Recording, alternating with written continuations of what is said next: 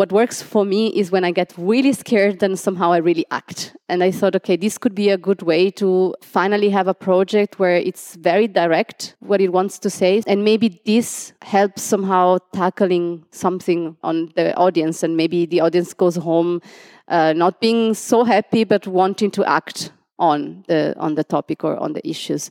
Tonspur N, der Podcast zur nachhaltiger Entwicklung Gesellschaftliche Verantwortung von Unternehmen und sozialem Unternehmertum. Gestaltet und präsentiert von Annemarie Harand und Roman Mesicek. Herzlich willkommen zur Tonspur N. Wir äh, sind wieder im MAC und mit der ersten Künstlerin der Serie Creative Climate Care sitzen wir hier. Roman Mesicek, das bin ich. Und ich bin Annemarie Harren, ich bin auch wieder dabei und im MAC sitzend. Und äh, wir haben eine Kooperation äh, mit den fünf Pop-up-Ausstellungen unter dem Titel Creative Climate Care im MAC, also im Museum für angewandte Kunst in Wien. Und widmen uns in dieser und in, in den nächsten Folgen unter anderem der Frage, welchen Beitrag Design, Architektur und Kunst für eine lebenswerte Zukunft leisten können. Und ähm, die Künstlerin, die heute zu Gast ist, wir freuen uns sehr, ist Martina Menegon. Und äh, deren Kunstwerk ist unter dem Titel When You Are Close to Me a Shiver noch äh, bis 8.11. Ähm, im MAC zu sehen. Beziehungsweise gerade eben nicht zu sehen, weil wir äh, sind ja gerade äh, in der Lockdown-Phase. Wir wissen noch nicht, wie es danach weitergeht.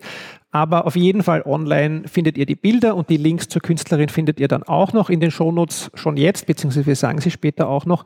Ähm, ja, aber wir, wir wissen alle nicht, was darum herum passiert und beziehungsweise wenn ihr die erst in einem Jahr hört, zum Beispiel jetzt gerade diese Podcast-Folge, dann muss man sich sowieso woanders suchen, wie man das anschaut. Ja, also das ist ja ein bisschen zeitlos, ein Podcast. Ja. Absolut. Ja, Martina, um, thank you for coming. Um, we are really happy uh, having you in that uh, episode. And um, yeah, we switch to English. Thank you. Hi. Yeah. Um, would you like to introduce yourself? Yes, sure. yeah, thanks for having me. Um, yeah, I'm Martina. I'm an artist uh, from Italy, but based in Vienna since quite some years. um, I mainly work with uh, mixed reality. That means I do some interactive installations uh, with projections or uh, virtual reality. In the last couple of years, that was uh, or it has been my main focus. And more recently, I have been digging a bit into the old social VR uh, part um, because of the lockdown, because of the pandemic. Um, I'm currently an assistant and lecturer at the Transmediale Kunst department of the Angewandte Kunst here in Vienna. And yeah, every now and then I'm also teaching around when, when I'm asked to, but my main job is here in Vienna. Um, yeah, so happy to be here. Cool. Yeah, we were lucky that um, to see your exhibition um, and uh, at the uh, day of the premiere. Um, so you were also there and like during the, the final um, the final stressy touch. Final stress. yes, and um, it's really interesting, but um, that our listeners um, can have a picture about um, what um, will people experience when they uh, enter the room of your exhibition. Well, so the current uh, setup that, that's actually the premiere of this work that I have been working for quite long. Meanwhile, uh, it's almost a year of working that took for me. Um, yeah, so when you enter the space, you will have a very kind of dimmed light situation, rather bluish uh, in the color. And the first thing that you uh, will encounter are two stations of uh, tablets on stands and on those tablets, you will see this uh, virtual environment, which is basically um, a mountain of, of bodies. Um, and in each tablet, you will see a camera rotating on a constant speed, uh, sort of like surveillance camera um, kind of movement. And after these two stations, you will have this very big projection screen or projection wall in which you see the same environment um, just edit on a constant uh, loop somehow. So everything is uh, is generated in real time. So it's a live simulation. That's true for the tablets as well as the projection. And on this live simulation, you see again these bodies uh, inhabiting this island. Uh, most of them are stiff or like not moving. Some are sleeping and rotating in their sleep. And on top of the mountains, you have a constant spawning, so a constant burn, birth of new bodies um, falling then on the on the landscape. Um, there is a sound created by uh, Alexander Martins, and the sound was very important for me. I, I always love to, to work with musicians because I I'm not that good in making music myself, uh, but I had a very specific idea uh, in mind for the piece, which was um, kind of retaking the documentary I've been inspired uh, from for doing this piece, which is Our Planet, uh, in which David Attenborough is is voicing uh, the whole story. So the idea was to kind of retake the same text that um, that you find in the documentary, which is the story about walruses and how yeah, there is not any more space for them to exist. So they all mass and gather in, in a very small um, island. And because of not having enough space, they climb up the mountains, they fall, and it's it's a very tragic episode. And when I was looking at this, I just kept imagining the same scene with with human bodies.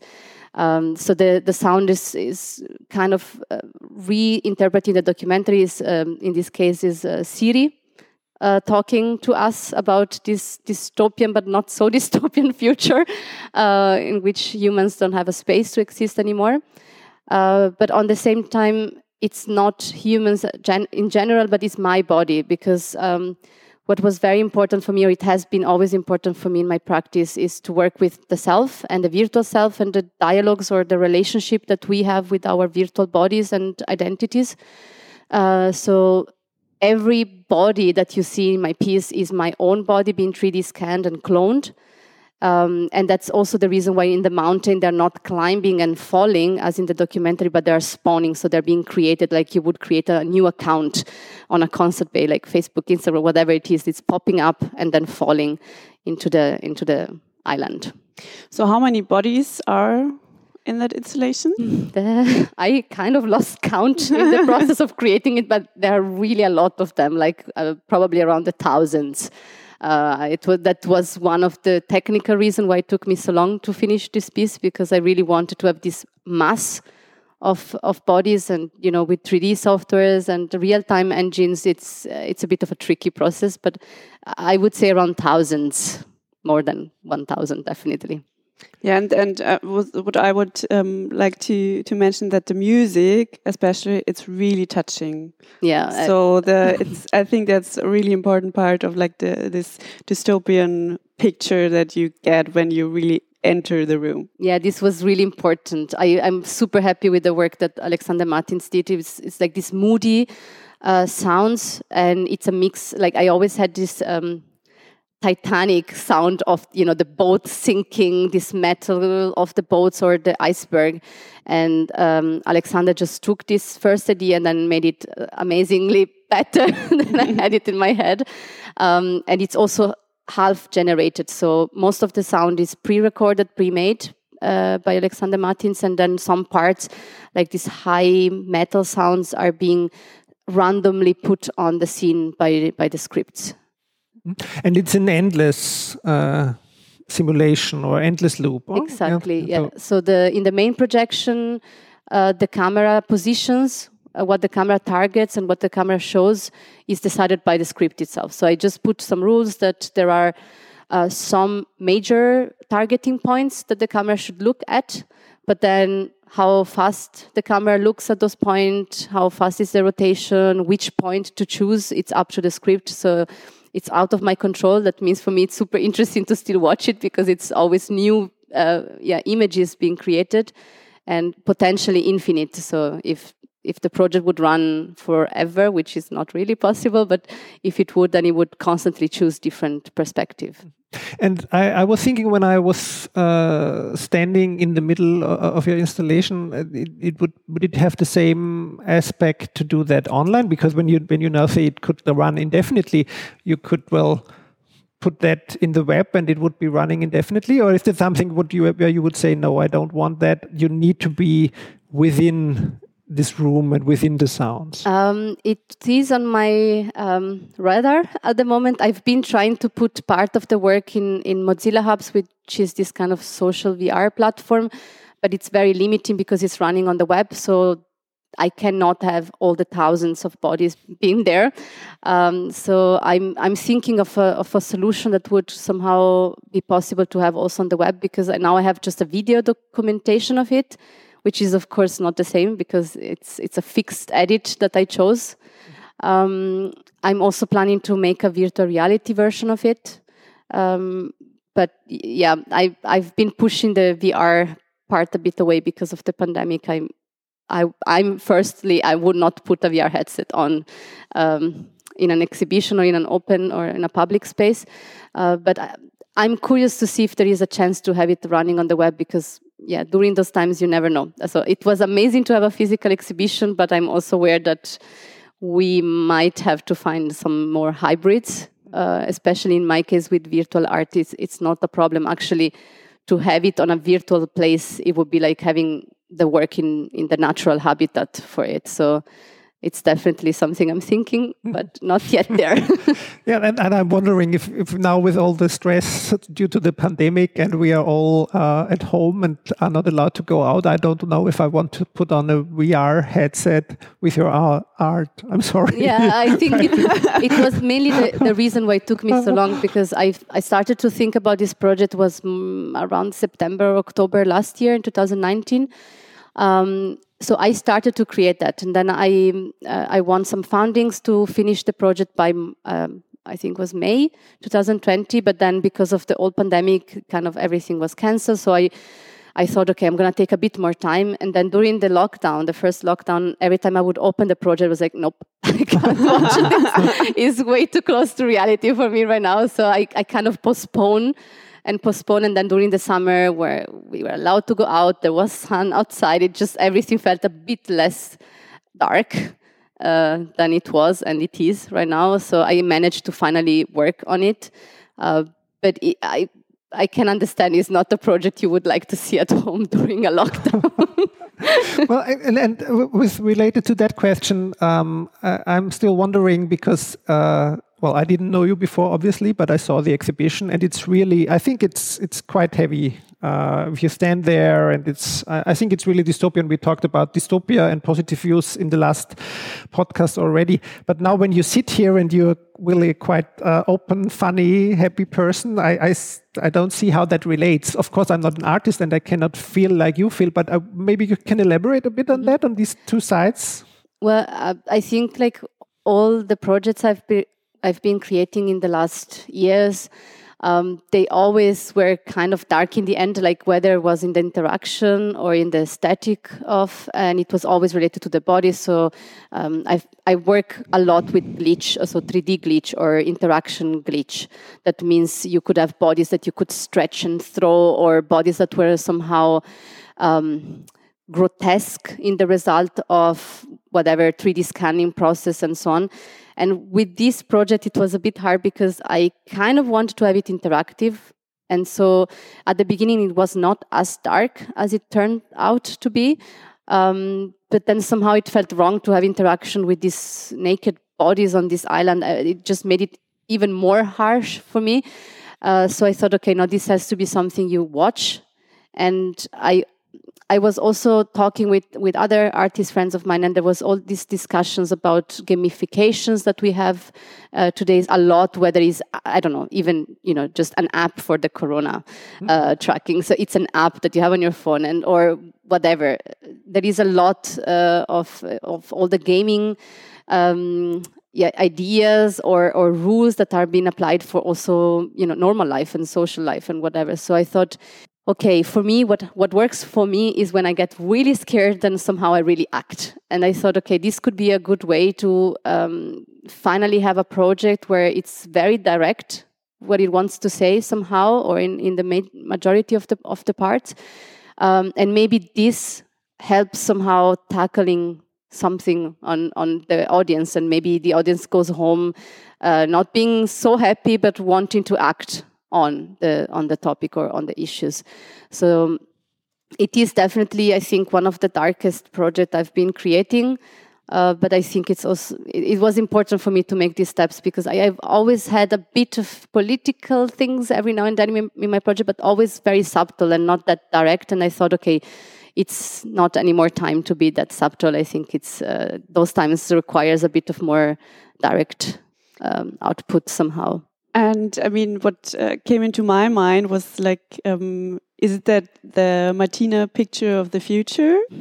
um, or is it just so i also personally have the have the feeling that you need both you need the positive and also like those dystopian pictures that you really like have a idea what could happen mm -hmm. right and so the the acting point of view i really like support that idea but um, what do you think so in when you when you think of 2050 uh, well i think like with this project you have at least on my side, you have two two levels, uh, two main levels. One is, of course, the whole climate change and uh, part, which is the most direct thing that you get while watching the project. And then you have the more maybe not so hit, but let's say more subtle level, which is the one about uh, your person, your identity, your virtual selves, and your physical self in dialogue. And I think that's maybe where you where I kind of put my let's call it positive aspect in the sense that I believe um, because of the pandemic, because we have been at home so long. I mean, I've always been a computer person and an online person, and a VR person, and so on. But I realize how harsh has been for so many people to be so often online, and I think it's gonna be very important to create this relationship and um, to be aware of what it means to be online on a on a constant base or on often and off. Um, and I think for me, it's important to always have this. Uh, this part of my project where you have a dialogue with the virtual selves. And so even though it looks tragic, these naked bodies, they're sleeping, they're dead, you don't really know, but it's me, it's my body, I'm still here, I'm still alive. Um, so it is really for me about creating this connection with my virtual selves. And I think um, I'm also with, with both of you, uh, it it brings nowhere to just be tragic and, and, dramatic about it. You need to act and you need also to have a sort of positive uh, vision on, on what could be better, what you can do better. And I think um, it is good to sometimes to get a shake because then you realize, okay, um, things have to change. But then I also see what you know what the result can be. And I think in my project, if you if you if you would read maybe the concept, I, I don't think you would get it right away if, by just watching uh, the part of the virtual self connection. Um, but it's a positive thing. It's like the virtual reality is part of our realities. And um, as I got to know my physical self over the, the 32 years of my life, I need to also get to know my virtual self. And it's beautiful when you do that. It's beautiful when you create this connection with, and it can help realizing a lot of things that you have to change or do, or um, or that yeah that you're doing good already. So Yes, but you're right that um, this became part of our personalities, right? So yeah. the the online digital personality also. Yeah, mm. and I think it's. Um, I, I realized, for example, because of all these Zoom um, meetings that we all had, I guess, mm. for a very long time. Um, I've been playing around with like face filters. I couldn't bear to see my physical face on a Zoom meeting for more than two or three hours a day. So I started to create face filters for Zoom meetings. And I'm realizing when I'm in Zoom and I don't have my altered face, I feel something is wrong. Like I don't recognize myself somehow. And I feel more uh, myself when I have this alteration. So I started to just have it all the time. And even now, if someone would ask a profile photo, I might just send the one with the face filter on rather than my actual face. So uh, I'm very interested in all this, uh, yeah, this somehow personality and entity mixture that comes by connecting with your virtual selves. And i think it's it's a beautiful thing to be able to still do that.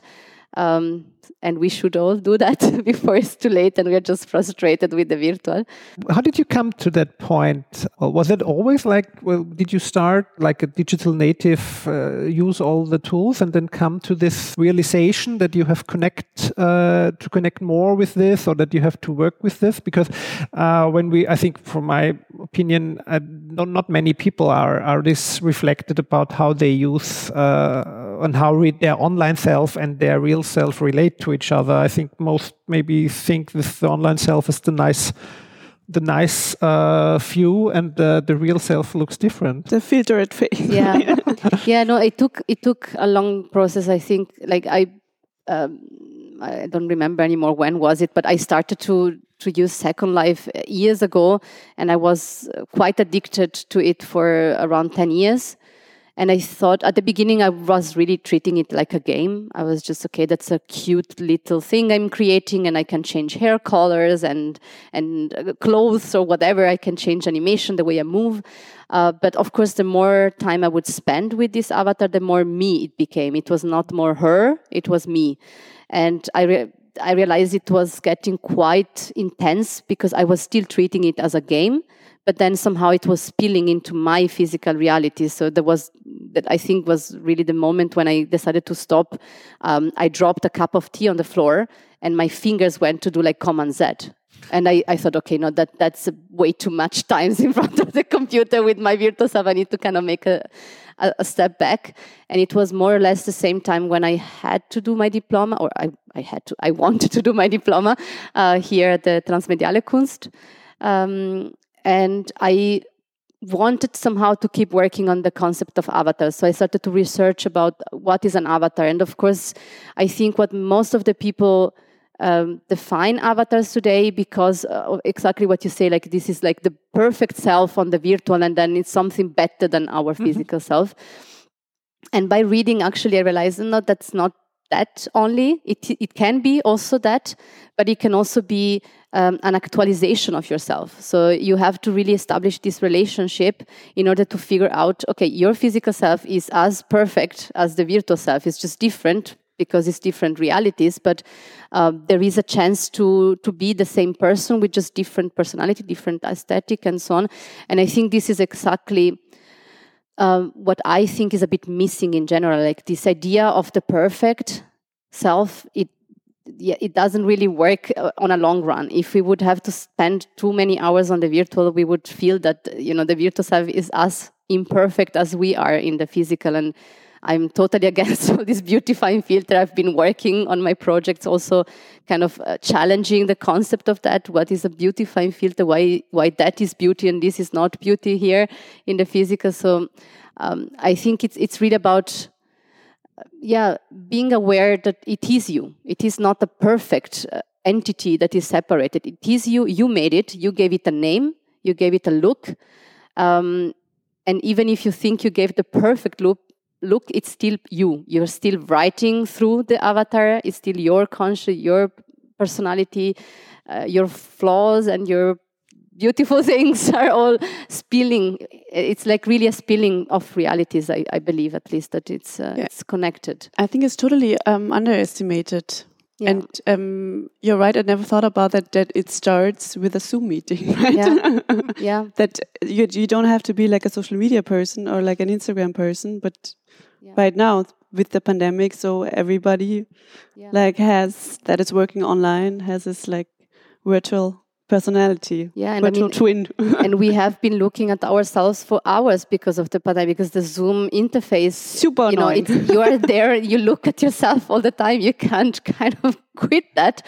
And I, I, this really made me realize okay i don't want to see, like my physical self is here i don't need to see it also in that reality so that's why I, I kind of like to play with i mean we have amazing possibilities in the virtual, so we should just use that. And um, and my, you know, face filters are never pretty in the standard sense. Like I think my favorite one, I have three mouths and uh, nice. six eyes. So I, I, you know, it's it's not a pretty things to look. I guess some people would say that, uh, but I feel very connected to it. I just love how you know I talk and then all these mouths are talking. I love uh, the idea. so can we see that on your Instagram channel, or where um, can we see um, that? I think I just put it as Instagram stories, but I'm uh, I did that for Snapchat. Uh, I'm trying to kind of go away a bit from the old Facebook things. Yeah. I, I do like that Snapchat is much more open.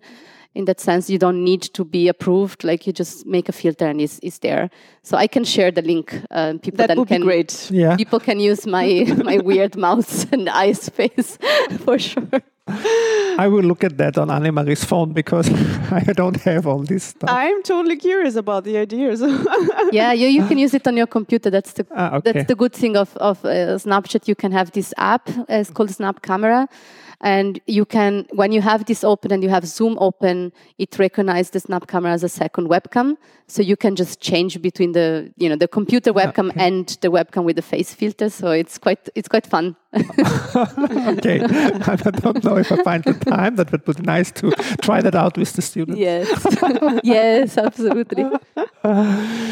Cool. yeah so maybe we would like to look a bit in the future. We already started mm-hmm. talking with dystopian and how that can push people maybe to start. But I would be interested in maybe from your from your peers or your work at the Angewandte, what the people there think about this sustainability issue. Is this a topic? Is this a topic in your uh, in your teaching in in your work uh, with the colleagues, or was this more or less kind of a niche, or is this a niche in in your artists colleagues?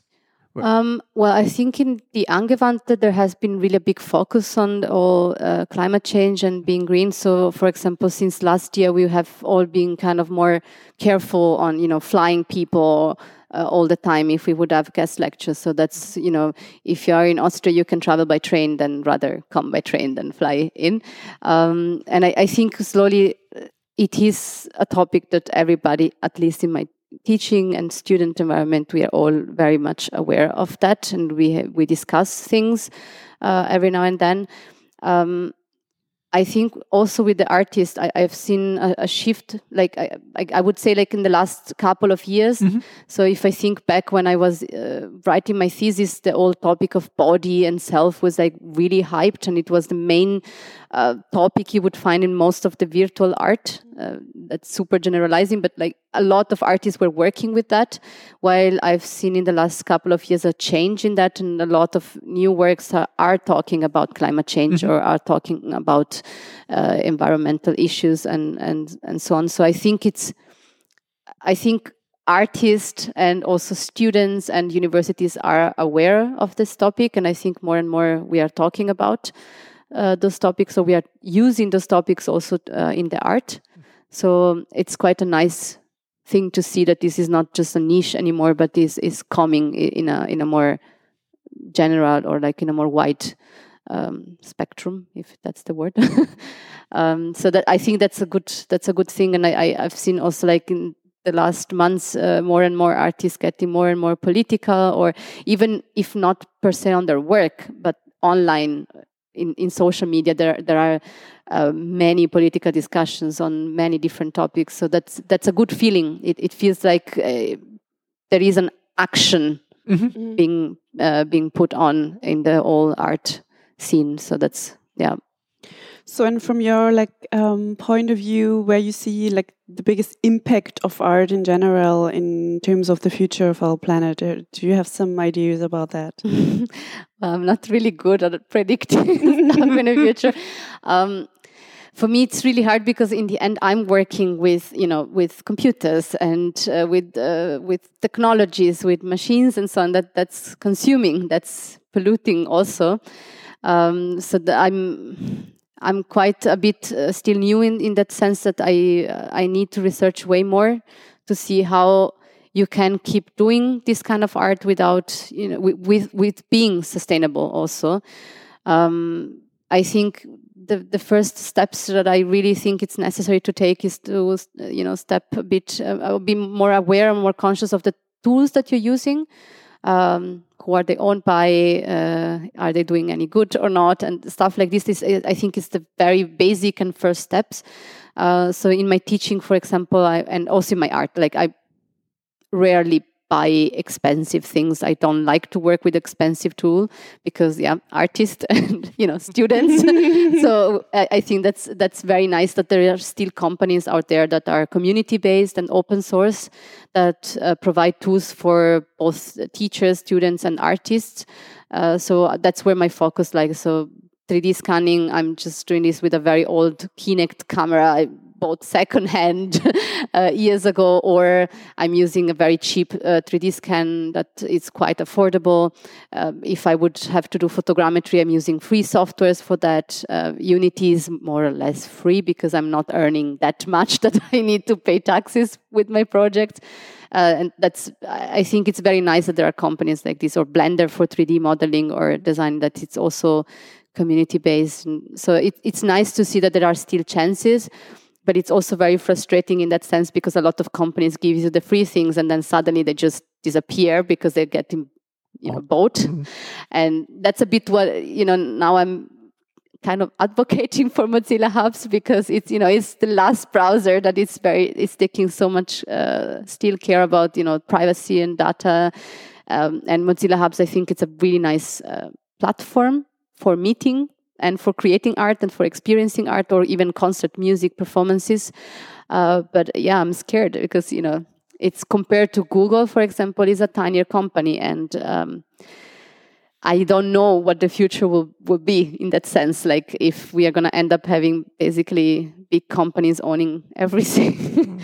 uh, but I think in terms of yeah sustainability, I'm, I'm still very new. I'm, I'm, it's still hard for me to tackle how you can yeah work with virtual art and computers and be also sustainable. So i think it's uh, i'm always trying to to reduce the amount of technology i'm using especially in exhibitions uh, in physical exhibitions.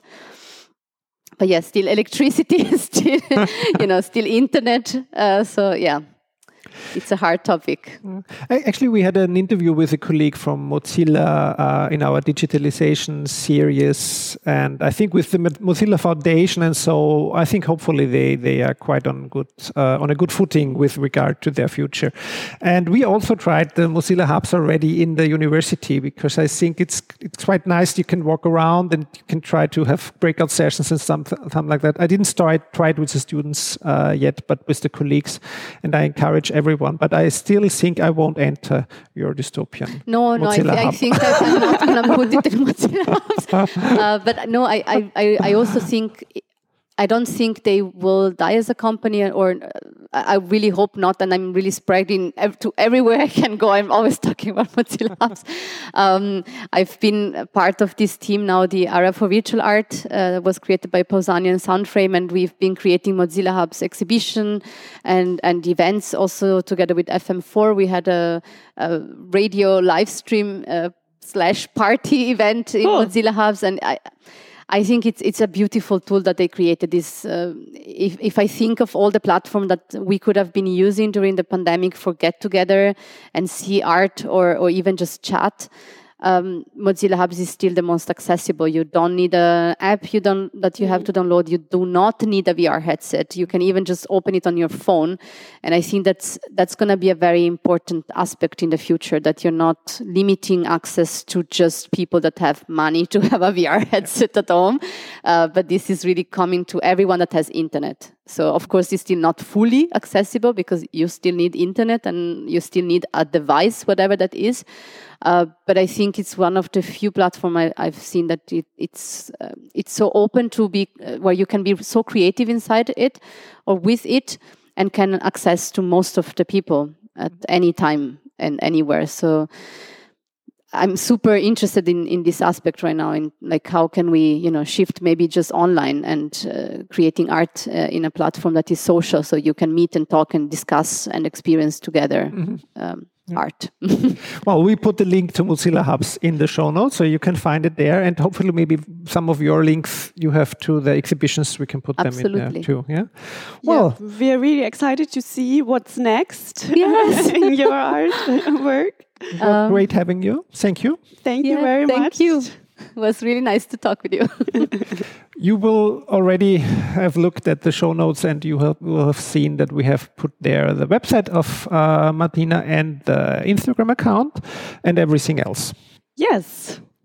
Ja, das war wieder eine Folge der Tonspur N, ähm, und zwar unserer Serie Kunst und Nachhaltigkeit in Kooperation mit dem MAC. Alle bisherigen Folgen zum Nachhören hört ihr auf unserer Webseite www.tonspur-n.eu oder auf unserer Plattform Soundcloud und abonnieren könnt ihr unseren Podcast natürlich auch auf Apple Podcast und wir freuen uns über Bewertungen, Kommentare und dergleichen. Genau, und es gibt auch andere Feedback-Möglichkeiten für oder Fragen und Vorschläge könnt ihr uns noch stellen. Ganz klassisch, äh, noch nicht so richtig virtuell virtuelle Umgebung mit E-Mail, podcast.tonspur-n.eu. Und dann haben wir folgende Social-Media-Kanäle in Bearbeitung. Das ist Twitter, Tonspur N, unser Lieblingskanal, Instagram, Tonspur N und auf Facebook sind wir auch erreichbar. Und wer weiß, vielleicht irgendwann einmal auf Snapchat. ich glaube ja eher nicht. Annemarie Harand ist Co-Gründerin und Geschäftsführerin der Erdbeerwoche. Ihr erreicht sie auf Twitter unter Annemarie Harand. Und Roma Mesicek ist Professor an der IMC Fachhochschule Krems und dort Studiengangsleiter und Nachhaltigkeitskoordinator und auf Twitter unter Roman Mesicek aktiv. Danke fürs Zuhören. Es geht dann nächste Woche weiter mit den weiteren Folgen äh, Wir freuen uns. aus der Serie. Tschüss. Ciao.